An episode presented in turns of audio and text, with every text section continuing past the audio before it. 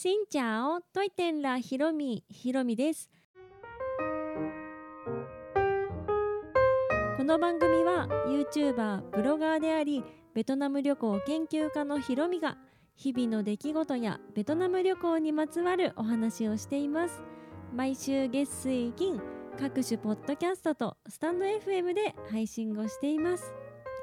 もうすぐベトナム旅行に行くのでそれに着ていく服を今日買いに行きました。いつもは動画でもよく言ってますが1着だけ持ってって現地で調達してワンピースとか買ったらいいじゃんみたいなことをねよくよく言っているんですけど今回の旅では多分そういう何スーパーというか市場とか洋服売っているようなところに行けないかもしれないので今回はちょっとこっちでね揃えていきました。そしたらい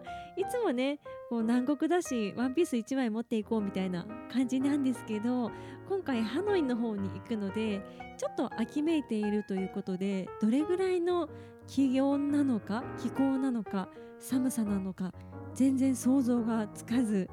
どれぐらいの暑さの服がいいんかなとかちょっとこれなんか旅行しやすいかなとかいろいろね考えてました。うん、すごいあの皆さんって言ったらあれですけど普通の 普通の方は旅行行く時ねちゃんと日数分の服って持っていくじゃないですか。だからこう普通に何普通の旅行に行く方の気持ちがすごい分かりました。旦那にこれがね普通なんだよ。ちゃんと服も揃えてどれぐらいの気温かな？とか心配になりながらこれがいいかな？っていろいろ準備するんだよって言われてあ私のねワンピース1枚でいっちゃうのってちょっと変わったやり方なんだなとか 思いました。でも旅行の準備をしてるって感じが実感できていいですね。はい今日は服を買ったのですごい楽しみです。というわけで今日はですねそういえばっていう話なんですけどビジットジャパンジャパンじゃないジャパンウェブっていう入国手続きオンラインサービスについてお話をしようと思います。日本に入国をするときは MySOS っていうのが主流だったじゃないですか。みんなアプリ入れたりウェブ上で MySOS にいろんな情報を登録して体調大丈夫ですよとかこの便で帰ります座席こうですで陰性証明書はこれをあの取りましたで送ったりとか、うん、ワクチン打ちましたとかそういうのを入れるなんだろう事前にネットで申告してれば日本に入った時に、まあ、簡単にというか時短で入国できますよというものを使っていましたよね。ずっとそれを使っていたんですけど今月からそれがあの変わって MySOS ではなくてビジットジャパンウェブ言いにくい。ビジットジャパンウェブっていうのが使えるようになりました。これは日本に帰国する日本人だけじゃなくって海外から入国する人も使えるようなまあ MySOS もそんな分かりにくくはなかったですけど結構分かりやすそうなホームページ見てもね結構シンプルな感じなので使いやすそうなシステムかなと、うん、思います。利用可能空港が成田羽田関西国際空港中部国際空港福岡空港新千歳空港那覇空港だけなので、まあ、国際線はここしか出てないのかなどうなのかな ちょっと分からんけど、まあ、基本ほとんどの人が使えるんじゃないかと思います。アカウントを作ってログインして私の情報を登録してでスケジュールいついつ帰りますよ何の便に乗りますよみたいなことを書いてアカウントを作ってで利用者の自分の情報を登録してその後自分の入国する予定日予定日というかこの便で帰りますよっていうのを入力してそれで最後に検疫のこととか税関申告もこれでできちゃうみたいです。今まで紙で書いてたのがこのアプリでできるようになったのかな？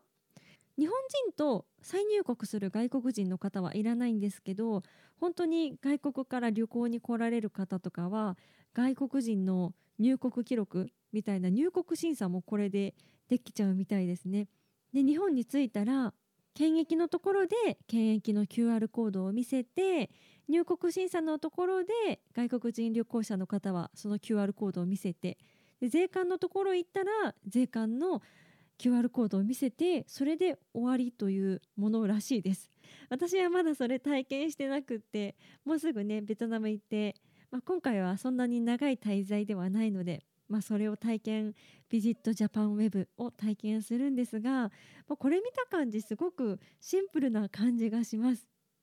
ただ MySOS っていうイメージがすごい皆さん焼き付いてるんじゃないかなと思うのでこのビジットジャパンウェブに変わったっていう情報がねなかなか得られない方もいらっしゃるでしょうし MySOS がややこしいっていう人も結構いらっしゃったから、うん、多分ややこしいっていうのはホテル隔離とかした時にこう、ね、電話が来て何生でこう対応しなきゃいけないとかねいろいろそういうシステムがいろいろ使うシステムが多かったからいろいろ不満が出る方もいっぱいいたと思うんですけど今回は、まあ、だんだん帰国前の PCR 検査なくなってきたりとか帰国してからのホテル隔離が、なくなってきたりとかしたのでだいぶ簡略化してやりやすくなったかなとは、うん、思います。まあ、ただ何が気をつけた方がいいのか私もねまだ体験してないのであれなんですが多分このワクチン接種証明書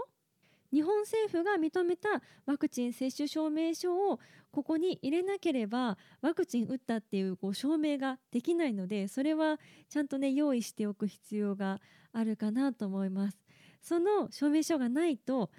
出国前の72時間以内の検査証明書を出さなきゃいけないからでこのあワクチン接種証明書忘れてたって帰国直前になってもね空港で泣きついても、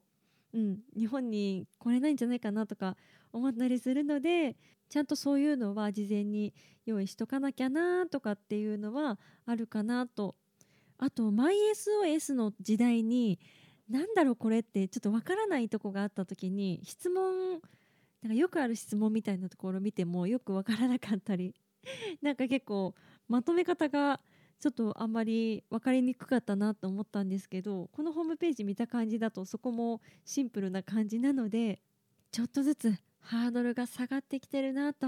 思います。外国人旅行客も増えてきているのでねだんだんこう簡略化していっていずれいつかこれもねなくなるといいですね。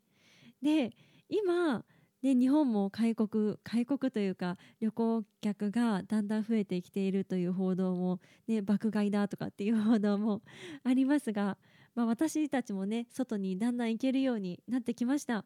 今年日本に観光客が入れるようになってどれぐらいの人が日本にあの来たのかなっていうのをねちょっと調べようと思ってネットでねググってみました。そしたら今年はまだ分からなかったんですけど去年の観光庁のデータが出てきて2021年本当に去年はね本当に鎖国というか国を閉ざしている状態だったじゃないですか。なんですけど訪日外国人旅行者数が25万人ってなってるんです。訪日外国人旅行者数が25万人旅行者数25万人。もしかしたら留学生とかなんかそういうのも含めているのかもしれないですがにしても旅行者数って書いてるしなんか謎な 謎な数だなとか思ったり。それまではね訪日外国人旅行者数2019年は3188万人来てるところから25万人まで減るぐらいだいぶ減りましたが今年はどれぐらいかな？300万人ぐらい400万人ぐらいいくかな？もっといくんですかね？そういう数字がね見えるとだんだんこうコロナでガクガクって落ちたグラフがねだんだん上がっていくと嬉しい気持ちになるなと思います。こうやってみんなが国をまたいでいろいろ行き来できるといいですね。皆さんもベトナムや他の国に帰ったら帰りはビジットジャパンウェブ入国手続きオンラインサービス。忘れないように記入しておきましょう。というわけで今日はビジットジャパンウェブについてお話をしました。この配信は毎週月水金各種ポッドキャストとスタンド FM で配信をしています。日々の出来事やベトナム旅行についてまた皆さんからいただいたお便りについてもお答えをしています。お便りフォームからスタンド FM の方はレターから質問やメッセージこんなことお話ししてほしいなど送っていただけたら嬉しいです。それではまた次の配信でお会いしましょう。変がプライ。